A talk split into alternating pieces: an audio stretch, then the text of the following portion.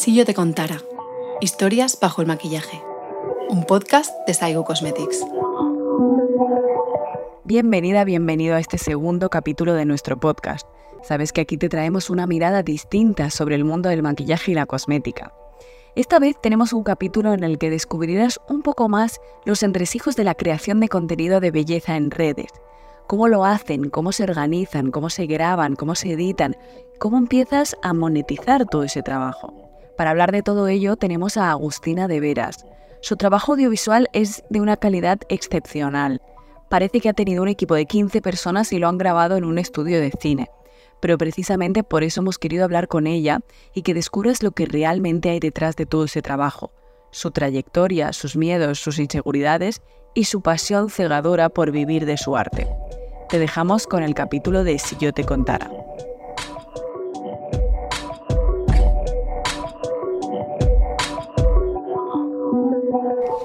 Bueno, Agustina, de veras, muchísimas gracias por, estar aquí con nosotros en este nuevo formato de, de Saigo. Muchas gracias a ti, Cris, por invitarme, siempre es un placer. Pues eh, mira, me hace muchísima ilusión que estés aquí conmigo. Ya sabes que el objetivo eh, es que, jolín, vosotras creáis eh, siempre contenido que es una pasada y tenéis una profesión preciosa, pero como que se sabe poco vuestra historia, ¿no? O tal vez mucha gente que os sigue ve que tenéis ahí un montón de seguidores y dice Aquí se llegan dos días, ¿no? Y, me da la sensación a mí de que no exactamente. Cuéntame un poco qué, pues, qué, vas a hacer o qué, qué, te apetece. Sí, te voy a hacer básicamente lo que yo me suelo hacer en, en el día a día. Un maquillaje muy natural. Eh, ya me conoces, yo no soy una persona que vaya muy maquillada siempre. Los maquillajes más exuberantes que puedo hacer son para, para Instagram y para poder eh, explotar esa parte creativa, ¿no? Pero al final, en el día a día, yo soy una persona bastante neutra, entonces no quiero salirme mucho de ahí. Aparte, tampoco creo que vaya mucho con la filosofía de, de Saigo, así que, que me apetece mucho hacer algo como muy natural. Perfecto, perfecto. ¿Vale? Voy a hidratarte un poquito la piel porque la tienes un poco sequita. Vale, sí, sí. Pues bueno, eh, y así ya vamos, eh, te puedo, puedo, ir preguntando. Por supuesto. cuéntame... Mm, bueno, eh, sé que todas empezáis de pequeñas, ¿no? ¿Cuál es, ¿Cuál es tu historia con el maquillaje? ¿Qué, no sé, ¿tienes algún recuerdo, un primer recuerdo? Un, eh, A ver, yo, sinceramente, hasta, hasta bastante adulta ya, no sabía realmente lo que quería hacer.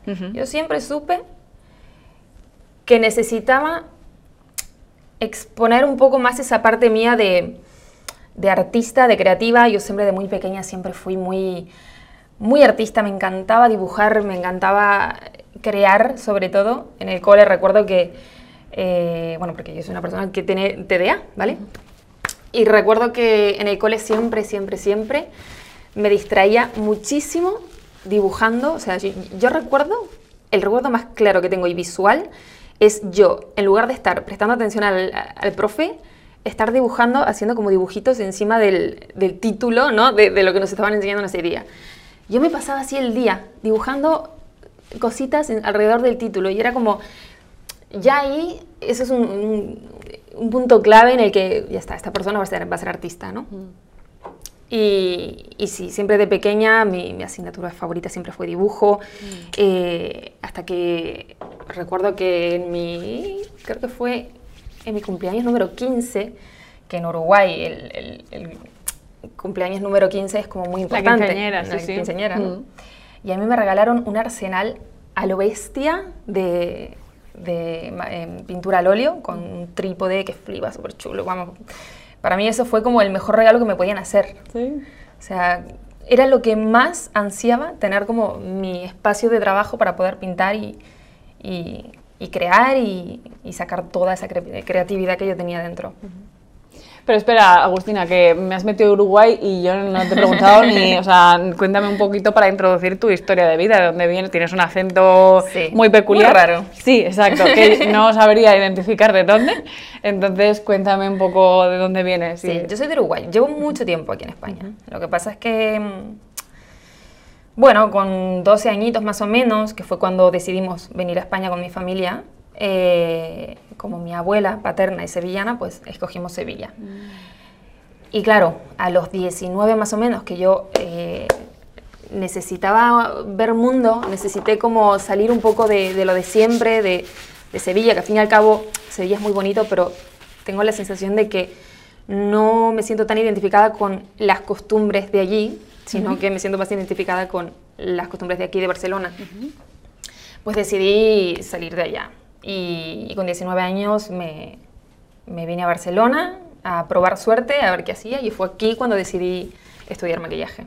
Ostras, qué heavy. ¿Y tú te recuerdas a ti misma? ¿No eres de las que le robaba el maquillaje a tu madre de pequeña? O sea, tu lado artístico eh, fue más eh, artista pura. La típica, que... Exacto, la típica historia que todo maquillador cuenta de que yo le cogía el maquillaje a mi madre. No, yo eso no. Bueno, bueno. que me encantaba, me encantaba maquillarme, pero no porque fuera maquillaje como tal, sino porque era una forma de arte para mí, mm. ¿sabes?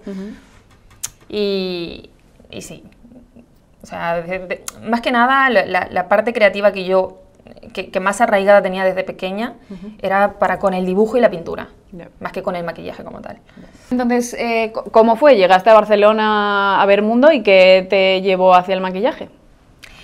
Mira, yo cuando llegué aquí, eh, una de mis hermanas estaba viviendo aquí en Barcelona, a las afueras de Barcelona, porque bueno, su pareja es guardia civil y estaba destinado aquí.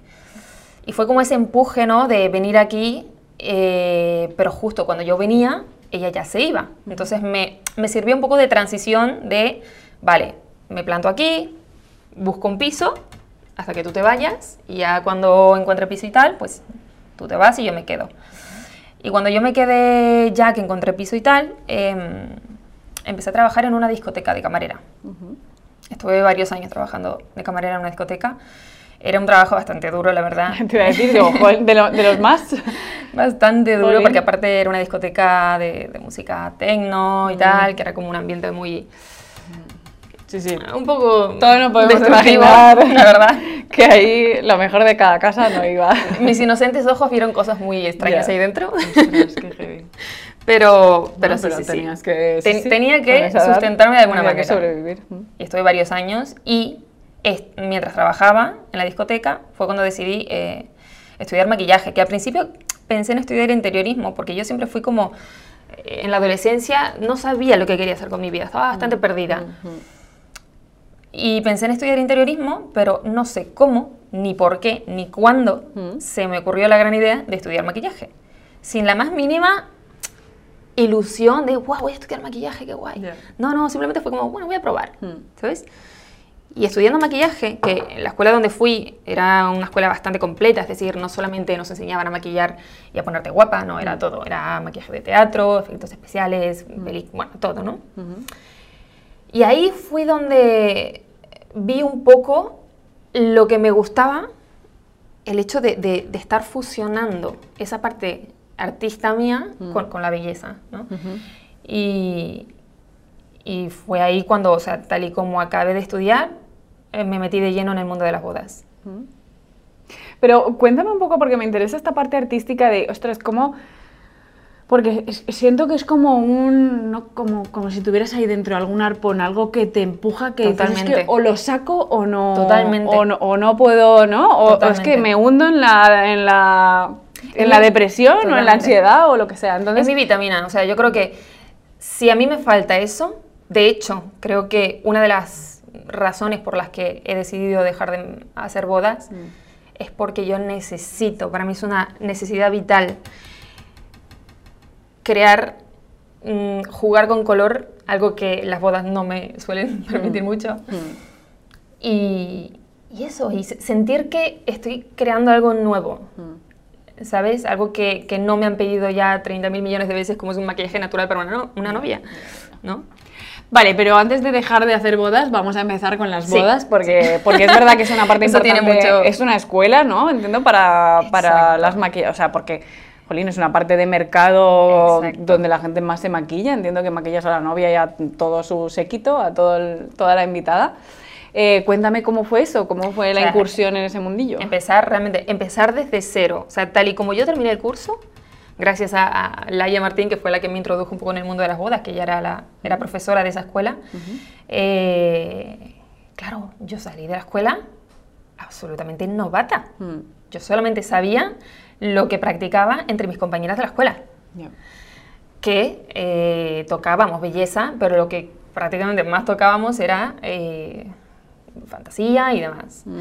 Entonces, claro, meterme de lleno de- en el mundo de las maquillaje bodas. natural, maquillada pero no maquillada tal, que... que... Es que además también es verdad que las escuelas a veces pecan un poco de quedarse en el tiempo y te enseñan cosas que realmente ya no se llevan, como matificar muchísimo la piel, la piel mate, mate, mate, o no preparar la piel antes del maquillaje. Entonces, claro, meterme de lleno en el mundo de las bodas sin tener estos conceptos tan importantes fue una prueba de fuego tremendo porque fue como aprender a base de errores, pero muchos errores, ¿sabes? O sea, pobrecitas mis primeras novias.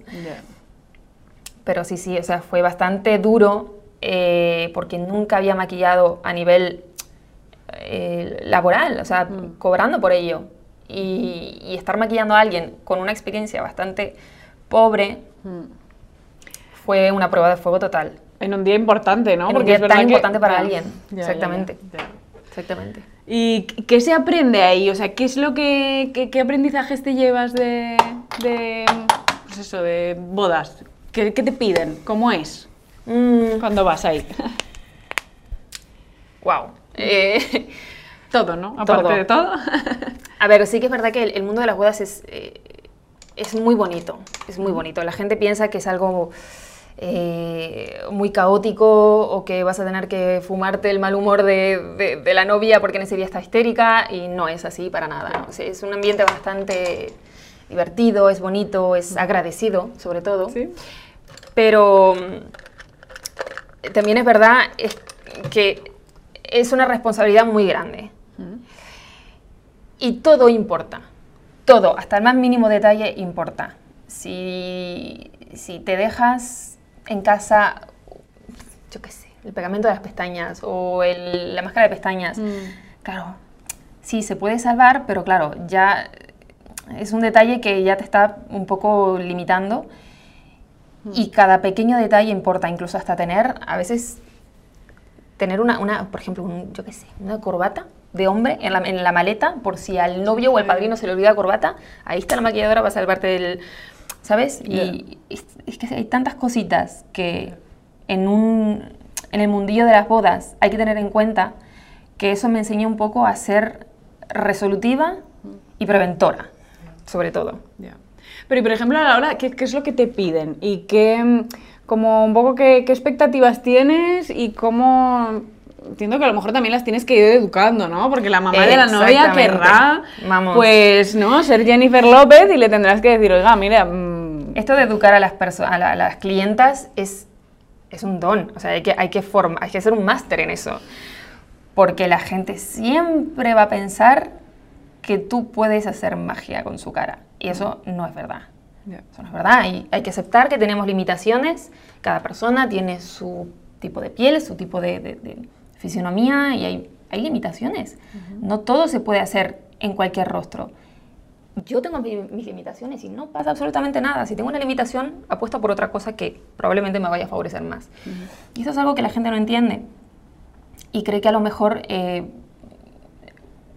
puedo eh, dejarle una piel de porcelana a una persona que jamás se ha cuidado la piel y tiene un montón de poro dilatado. Entonces, claro, a veces las personas esperan que hagamos cosas que no podemos hacer, ponen unas expectativas en ti muy altas y cuando a veces no se cumplen, sientes un poco la decepción de la gente, pero claro, es que es inevitable, es inevitable. Y además también el hecho de eh, saber interpretar lo que una persona te está pidiendo es súper complicado también. Si no tienes una foto referencia, en plan, quiero este maquillaje, perfectamente, lo he captado. Pero si no tienes una foto referencia y la gente te lo explica, Claro. tú interpretas una cosa que a lo mejor ella, esa persona no está viendo en su cabeza. Y, y eso también es un trabajo mm, que hay que ir reforzando con, el- con, el- con la experiencia. Pero entiendo, por ejemplo, que si te piden, claro, una, una novia, no, yo qué sé, no querrá ir, eh, ¿no? Como con un maquillaje de noche. Mm, Quiere... hay una- de todo, ¿eh? ¿Sí? Sí.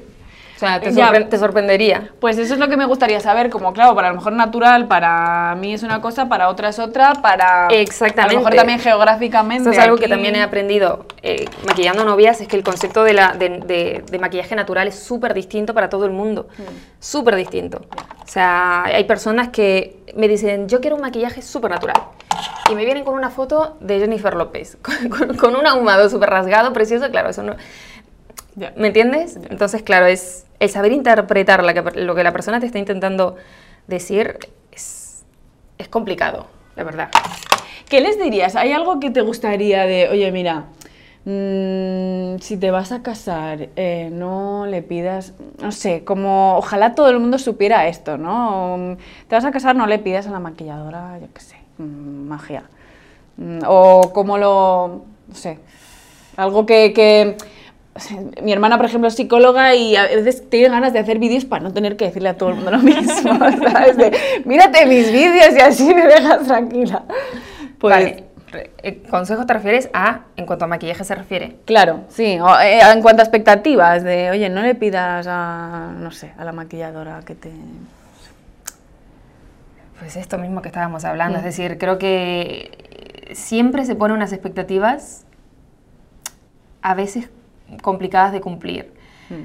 Y, y, un poco intentar eh, hacer entender eso a la gente. Bueno, pues eso, entonces, si nos estás escuchando, eh, te vamos a maquillar, vas a estar guapísima el día de tu boda. Y, que se cuide la piel sobre todo, porque ah. esto es, mira, yo, no sé la de pieles que me han venido a mi, a mi estudio sin habérsela lavado en su vida, más que con el gel de ducha en la ducha de la mañana. con el agua que quede de la Cuidarse la piel es súper importante. O sea, es que un maquillaje siempre se va a ver mucho más bonito si la piel está cuidada, hidratada y, y mimada. O sea, este es el mayor consejo que creo que daría no solo una novia, todo el mundo. Bueno, pues mira, nos, lo apuntamos. También eh, Mirella, nuestra product manager, siempre nos dice que eh, la, bueno, la arruga y todo lo que las afecciones de la piel se previenen y no se tratan, ¿verdad? O sea que hay que tomar venir con tiempo, ¿no? No una vez que ya es demasiado tarde. Exactamente. Mira, esto es una, una lucha constante que tengo con mis hermanas. ¿Cómo puedo quitarme esta arruga? No, ya está ahí, cariño, ya está ahí. Si no la has cuidado durante 30 años, se siente. Vale, entonces, universo bodas es algo que entiendo que te ha formado para siempre, pero tienes unas limitaciones artísticas que... Exacto. ¿no? Porque todas al final te acaban pidiendo lo mismo, es maravilloso, has aprendido a hacer todo lo que te piden todas, pero ya no... Em, eh, Agustina, lo que yo veo en tu, jolín, en tu trabajo es que es que lo haces todo, o sea, es una pasada, o sea, el contenido, bueno, si, sigue, si, te siguen y si no te siguen, que te siguen ahora, yo juraría que tienes ahí un equipo de 15 personas haciendo vídeos contigo. me lo han dicho más de una vez, si alguien me eh, ayuda. ¿Qué, qué, ha pasado? O sea, cuéntame la transición entre, entre el universo bodas, que entiendo que todavía está ahí, y, y esta creación de contenido en redes, que probablemente se ha ido solapando poco a poco. ¿Y, y, cómo has aprendido todo lo demás? ¿No? Porque... Exacto. O sea, no ha sido un...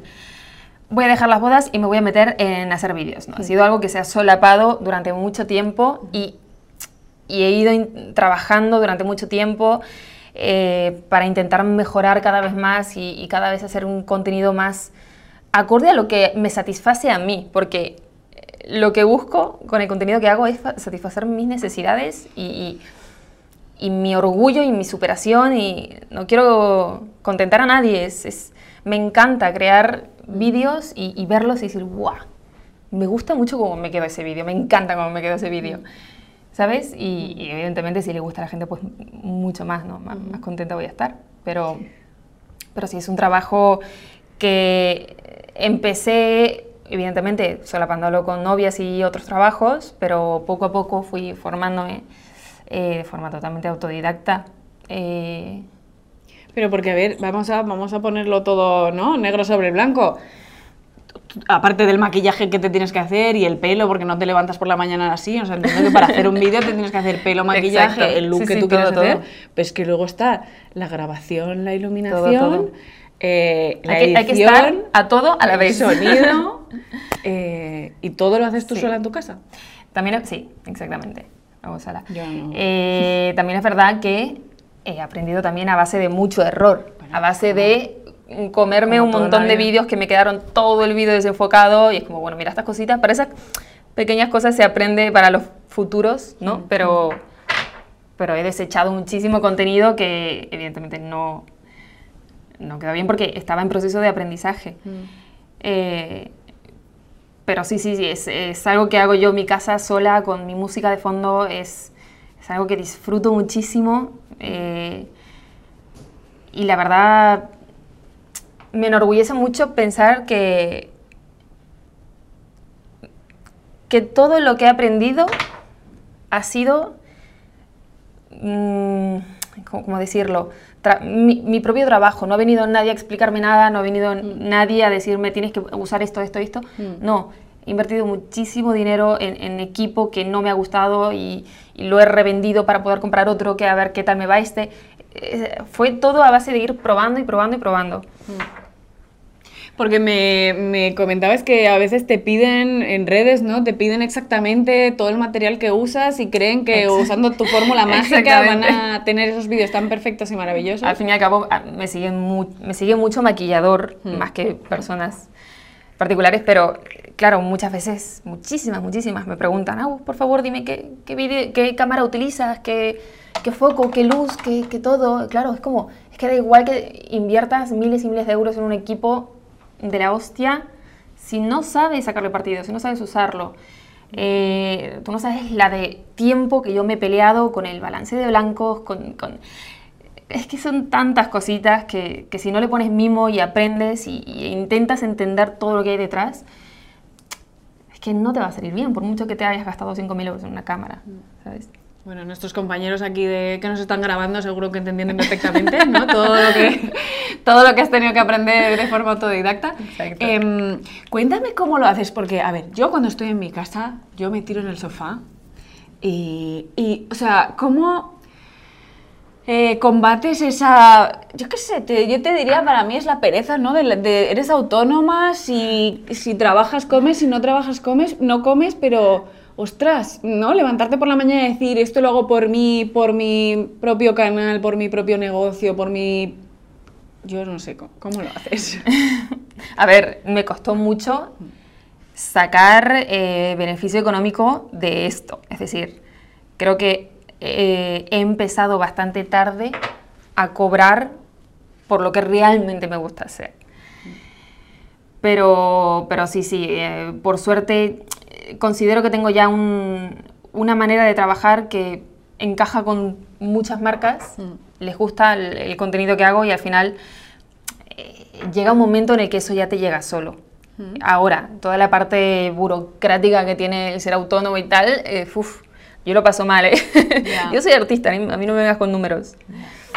Pero entonces cuéntame, vale, o sea, si seguimos tu trayectoria, tu, formación así, te, formas como maquilladora, aprendes, eh, ¿no? Durante muchos años en bodas y tal, empiezas a solaparlo con redes, te empieza a flipar, vas aprendiendo y tal. ¿Cómo empiezan a llegar las marcas? Porque, bueno, yo sé de nosotros y, y podemos hablar, pero, pero ¿cómo, hostia, se empieza a monetizar todo eso? Porque un vídeo te puedes llevar pues ocho horas haciéndolo y ya está, y lo has subido y ahí se queda y no pasa nada y, y tu alquiler se tiene que pagar con algo. Exacto. Mira, yo recuerdo, bueno, para empezar, el primer contenido remunerado que yo hice en mi Instagram fue con Saigo. Te lo juro. Te lo juro que fue para mí como... Que de hecho también tengo que decir que Gerard me ayudó mucho porque cuando nos conocimos hace años, hace tiempo, eh, él me preguntó, ¿tú qué quieres hacer? ¿Cuál es tu objetivo de vida? Y yo le dije, sinceramente, no sé qué voy a estar haciendo de aquí a 10 años. Eso ya será problema del Agus del futuro. Ni siquiera sé si estaré dedicándome al mundo del maquillaje. Pero lo que sí sé es que ahora mismo quiero hacer vídeos para Instagram. Me encanta grabar, me encanta eh, ex- explotar esa parte creativa, ¿no? Que no me permite hacer un shooting para una marca de ropas o, o un- o una boda. Y yo creo que Gerard se quedó un poco con eso. y por eso empecé con Saigu y ahí tengo que decir que tuve la gran suerte de que el resto de las marcas vinieron a mí.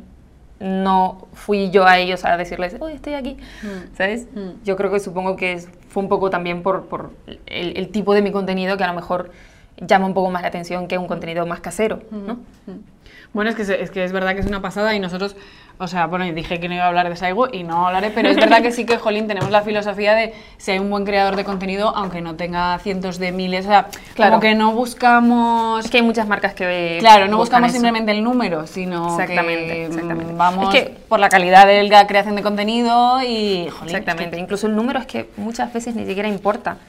Porque al fin y al cabo, cuando- o sea, aunque tú tengas un número muy alto de seguidores, si esa gente no está ahí para interactuar contigo, para apoyarte y tal, no vas a vender. O sea, por mucho que saques un producto, la gente no lo va a comprar.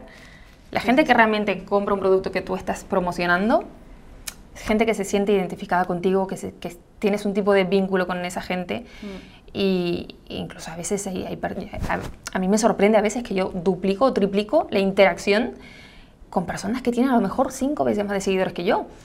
Entonces, o sea, lejos de parecer eh, arrogante, Sí, esto lo, que- lo, lo explico un poco para que, para que se entienda, porque, eh, E- porque la gente que, bueno, que no sabe de este mundillo, lo que pasa es como que tal vez tú tienes, eh, yo qué sé, un millón de seguidores, pero esos seguidores pues tal vez no te siguen por los productos que, o, o a lo mejor no confían en ti por esos productos, ¿no? Porque tú has recomendado Exacto, tal, exacto. sino, o- sino porque le gusta su, tu vida, se Eh, lo pasan bien, les entretienes y tal. En cambio, tú tienes un perfil profesional que entiendo que te estás trabajando. Claro, ¿eso cómo se hace también? Porque, jolín, te estás trabajando la confianza de las personas, tú no recomiendas un producto que no te guste porque si no, mm, se acabó tu, o sea, tu trabajo. exactamente. ¿No? Si una persona, tú es que yo me, me imagino la frustración. ¿no? Yo me compro una cosa de.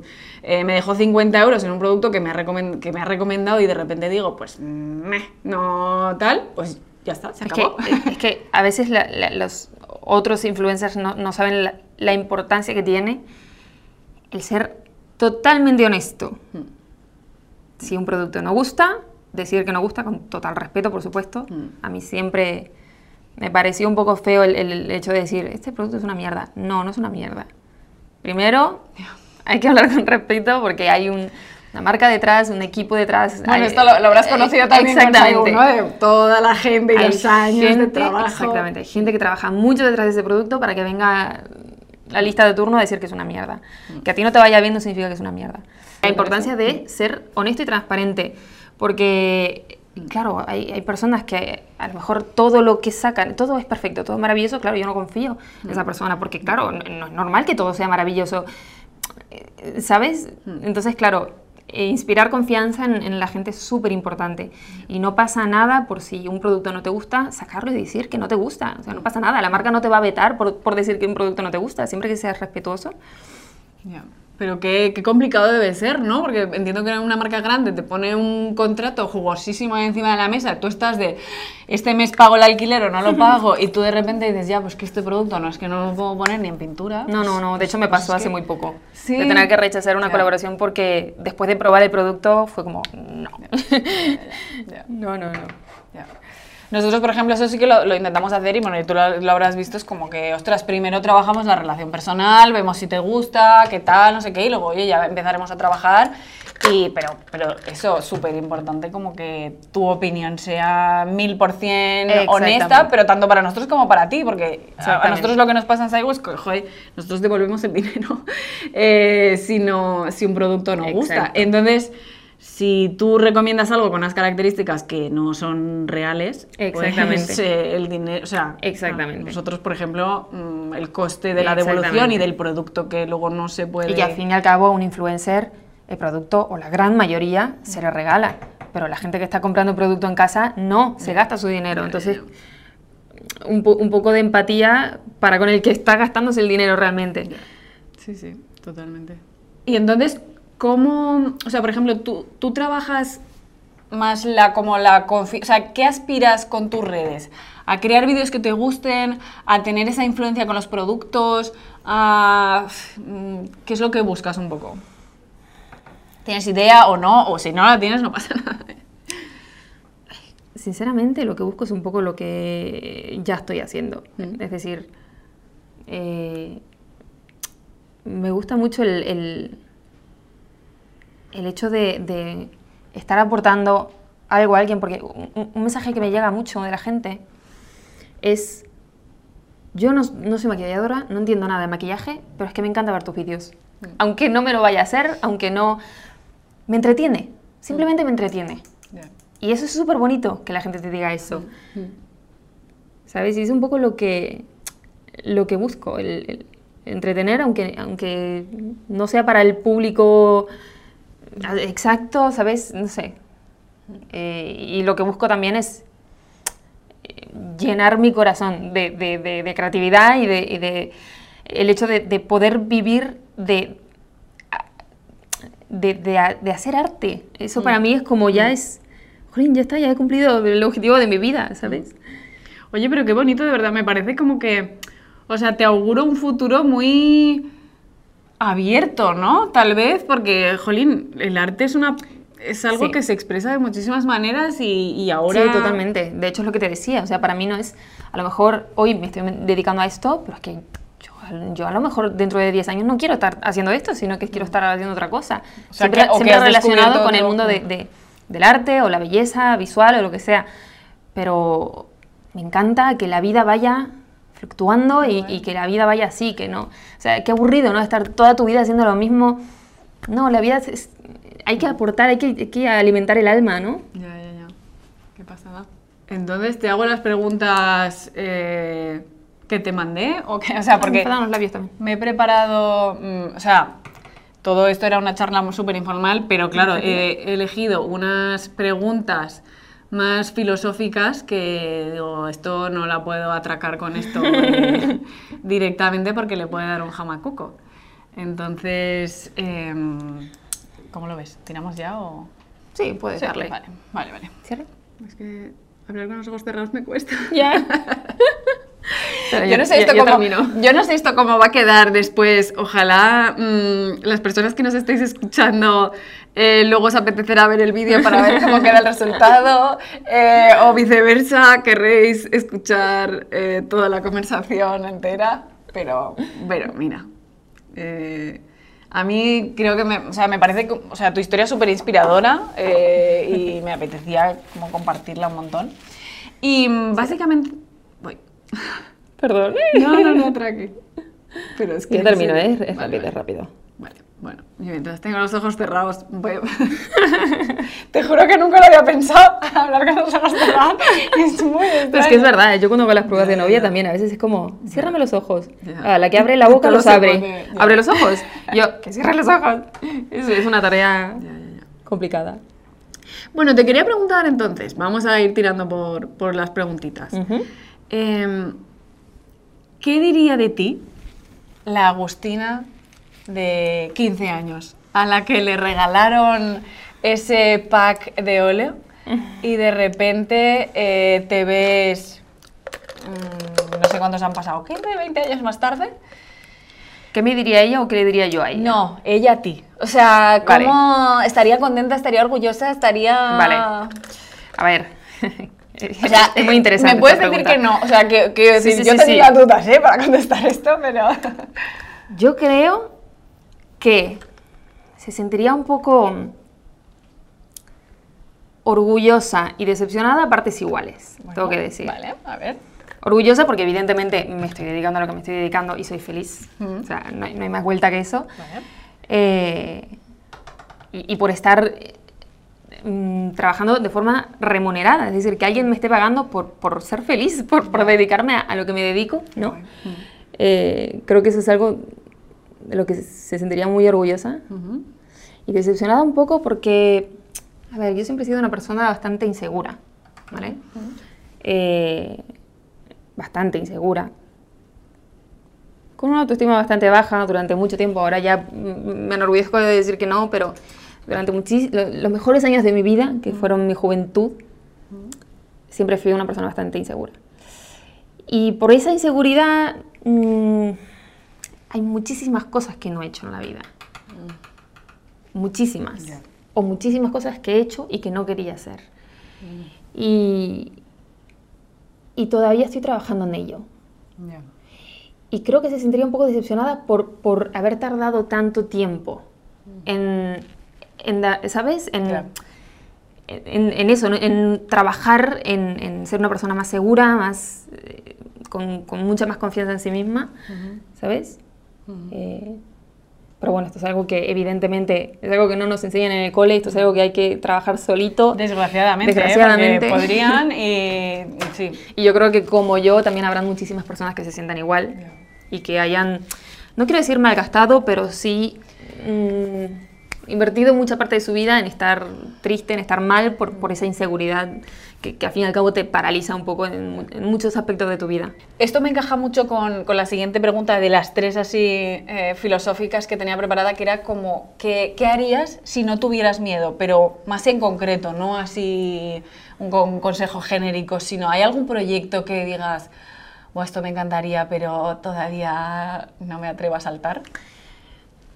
A ver, sinceramente, laboralmente, en cuanto a proyecto de, de trabajo, creo que no hay nada de lo que me sentiría incapaz, evidentemente, siem- to- o sea, siempre que esté a mi alcance, ¿no? Y, Pero creo que laboralmente me siento capaz porque es, algo, es un sector en el que me siento bastante segura.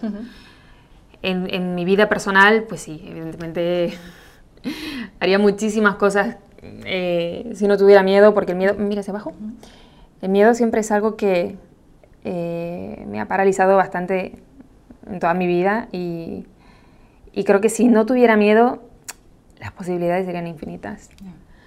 Pero laboralmente, la verdad es que no, no hay algo que diga, "Guau, ojalá pudiera hacer, ay, perdona, ojalá pudiera hacer esto si no tuviera miedo, ¿sabes? Tienes que mirar hacia abajo para que no te moleste. Perdón. O sea que laboralmente estás donde quieres estar ahora mismo Ahora y mismo sí. ya evolucionarás hacia... O sea, eso del sueño del maquillador de sacar una marca propia y tal, sí, puede ser un, un- un- un proyecto súper bonito, súper enriquecedor, pero ahora mismo no es algo que me llame la atención Mm. o que me haga ilusión hacer, ¿sabes? Bueno, pero yo veo que tienes, tú por lo menos tienes un perfil muy diferente a, ¿no? a otras Sí, maquilladoras. O sea, te veo más artist que make-up. Sí. o sea, es decir, que sí, que, te- que- que entiendo que te encante y te fascina y es, una maravilla lo que, lo que estás haciendo. ya lo puedo comprobar en mi propia piel, pero... Pero, Pero fíjate que esa parte artista eh, me gusta explotarla cuando está dentro de lo dentro de lo normal entre comillas, es decir, todo lo que está relacionado con fantasía. eh, no, me gusta fusionar esa parte creativa y como más diferente con la belleza. ¿sabes? Algo que a lo mejor es un poco lo que se ve en mi perfil, ¿no? Que a veces me hago un ojo un poco fucsia, pero es como, a lo mejor un día para una boda me pongo un ojo fucsia, que puede ser que suceda, ¿sabes? Pero no algo a lo mejor, yo qué sé, dibujándome la cara con mariposas, no, ese tipo, de, ese tipo de maquillaje no, no suelo hacerlo, pero sí que me gusta mucho jugar con, con color. Bueno, pues también te tienes que encontrar a ti misma dentro de, ¿no? de este universo. Que decir que habrá a los que les encante el maquillaje de, mm, ¿no? de cine Exacto, y de exacto. efectos especiales. El, y- cine, el cine es algo que no, nunca me llamó la atención, no sé por qué. Ya. Vale, espera, antes de que me... Porque seguro que ella no te podré preguntar. Em, esta ya es la última, bueno, luego podemos seguir hablando, ¿eh? pero esta es la última de las tres preestablecidas que, que sería, si de todo lo que hemos hablado se te ocurre alguna cosa que, que no sepamos, tanto yo, el equipo de Saigu, como la comunidad, tu comunidad, las que te siguen, y que crees que sorprendería de ti, de tu vida, de tu algún deta- detalle. A ver, yo creo que una de las cosas, que hay, hay muchas, o sea, tengo que reconocer que yo no me muestro al 100% cómo soy en, en redes, ¿Vale? pero yo soy, por una parte, muy extremadamente payasa, muchísimo, ¿vale? Que yo siempre me muestro como muy seria, muy tal, pero en realidad soy todo lo contrario. Vale. Bastante torpe, de hecho, o sea, es, bueno, un tiro Bueno, con- algo he escuchado de Gerard, ¿eh? Algo he escuchado de Gerard que yo digo, ya a mí esto no me encaja con lo que yo he visto, pero... No, no, no. Es- esa parte es como que, ¿ves? Es un poco el miedo ese que decía, ¿no? Que, que me cuesta un poco enseñar en redes porque eh, una de las cosas que, me, que también me, me da un poco de miedo es el, a ver, el qué dirán. ¿Sabes? Es algo que eh, es una lucha constante que tengo conmigo misma porque no debería importarme que la gente opine lo que opine de mí. Pero esto es algo que me cuesta un poco Entonces, pero los que os exponéis públicamente, yo creo que, o sea, Exactamente. si ya nos cuesta a los que no tenemos perfil público y, Exactamente. y, jolín, cuesta mucho que tu entorno, lo que dirá, pues ya cuando Exactamente. tienes miles y más miles- teniendo en cuenta que en internet todo lo que salga en internet se queda en internet, entonces hay que tener como máximo cuidado. Y a veces yo que soy muy mal hablada con mis amigos y tal, a veces como tengo que controlarme, ¿sabes? Y otra cosa que quizás no, no sepan de mí, bueno, aparte de que tengo TDA, no TDAH en realidad. Dime entonces, eh, ¿me puedes hablar del TDA? O sea, ¿en qué notas que, Jolín, porque muchas veces eh, se habla mucho de la infancia, pero si te identificas como adulto, pues a lo mejor muchos papás dirán, eh, bueno, pues puedes ser un adulto funcional y tener una vida maravillosa y tener una carrera profesional a pesar de que, ostras, que te cuesta, ¿no? Lo que dices, mantener la atención y... Sí, o sea, para mí es una lucha diaria. Eh, claro, para mí, o sea, mi vida cotidiana es, yo estoy limpiando la casa y cojo algo para guardarlo en su sitio y me, paseo por la casa durante, no sé, 10 minutos pensando, ¿qué iba a hacer con esto? ¿Sabes? Es como, esa es mi vida. Y encuentras otra cosa y, otra cosa. Haces otra. O sea, iba a llevar esto a la nevera y en, en, el momento en el que iba a la nevera, en el camino me encontraba algo que ya me ha distraído y me voy a hacer otra cosa. O sea, así es mi vida constantemente. ¿Sabes? Eh, Ah, y otra cosa, eso es lo que te iba a decir que me olvidé. Otra cosa que probablemente mucha gente no sepa de mí, porque en redes evidentemente es un espacio en el que me siento segura y tal, eh, tengo muchísimo pánico escénico, muchísimo, pero es extremo. A mí me, me paraliza y me entra muchísima ansiedad cuando siento que mucha gente, sobre todo gente que no conozco, eh, está pendiente de mí. ¿Sabes? Y mucha gente me pregunta, vale, pero entonces ¿cómo haces clases en grupales, masterclass y tal? Mm. Vale, pero es que es, un sector que controlo, que sé lo que hago. Cuando hay algo que no controlo tanto, si soy el centro de atención, eh, entro en estado de ansiedad. Es una, o sea, vivo un ataque de pánico interno tremendo. Mm. Tremendo, lo sufro muchísimo. Y esto es algo que, que cuando lo he dicho alguna vez, me han dicho, pero es que no se te nota, si es que se te ve tan, tan segura, tan abierta, tal. Ya, pero es que esto yo lo sufro internamente. De cara a los demás, intento hacer ver que está todo bien y que no pasa nada. Yo que soy de llenar vacíos y tal. a ver, ya, si no podía hablar con los ojos abiertos, con la boca abierta, ya literal. Ya me queda aquí un pelín y ya está. Bueno, pero qué maravilla, ¿no? Estás muy guapa. Muchas gracias. Muy natural, como yo. De cómo he llegado esta mañana. Joder, te lo agradezco un montón, de verdad. Eh, en serio, ha sido un placer, un placer, pero de verdad, de corazón. Para mí también. Me lo he pasado muy bien. Creo que ha sido súper interesante y ojalá, bueno, ya nos lo dirán, porque yo no creo que se corte nadie. Eh, pero bueno, era justo el objetivo, ¿no? Que, que, te conocieran un poco más, que supieran más de ti, que entendieran todo el trabajo que, que, que hay detrás, ¿no? De esos vídeos maravillosos que haces y que, jolín, pues sé que tu vida profesional es una que mucha gente joven y no tan joven, pues a lo mejor le apetece seguir y, bueno, que sepan lo que, hay. lo que hay, ¿no? Sobre todo gente joven que, que está empezando Claro, un poco si yo te contara, ¿no? De si yo te mm. cuento lo que hay detrás de todo esto, pues eh, tal vez no, no, no es simplemente porque yo te diga mm, los 7.000 euros que me he gastado en equipo, vas a hacer el vídeo que tal, sino... Exactamente. En fin. Pues muchas gracias, de verdad. A ti, muchas gracias, Chris. Gracias por el maquillaje y por la charla. Gracias a ti, lo he pasado súper bien. Genial, pues me alegro un montón. Muchas gracias por haber compartido este rato con nosotras. Esperamos que la historia de Agustina de veras te haya inspirado y motivado a encontrar tu lugar, ya sea en esta industria o en otras. Porque si algo hemos aprendido con ella es que tu lugar en el mundo no lo encuentras al azar, sin querer, lo vas construyendo poco a poco, escuchando tu intuición, formándote y atreviéndote a mostrar lo que llevas dentro. Para mí ha sido de nuevo un placer acompañarte a conocer a Agustina y nos escuchamos en el próximo capítulo de Si de contara con otra historia de vida profunda e inspiradora bajo el maquillaje.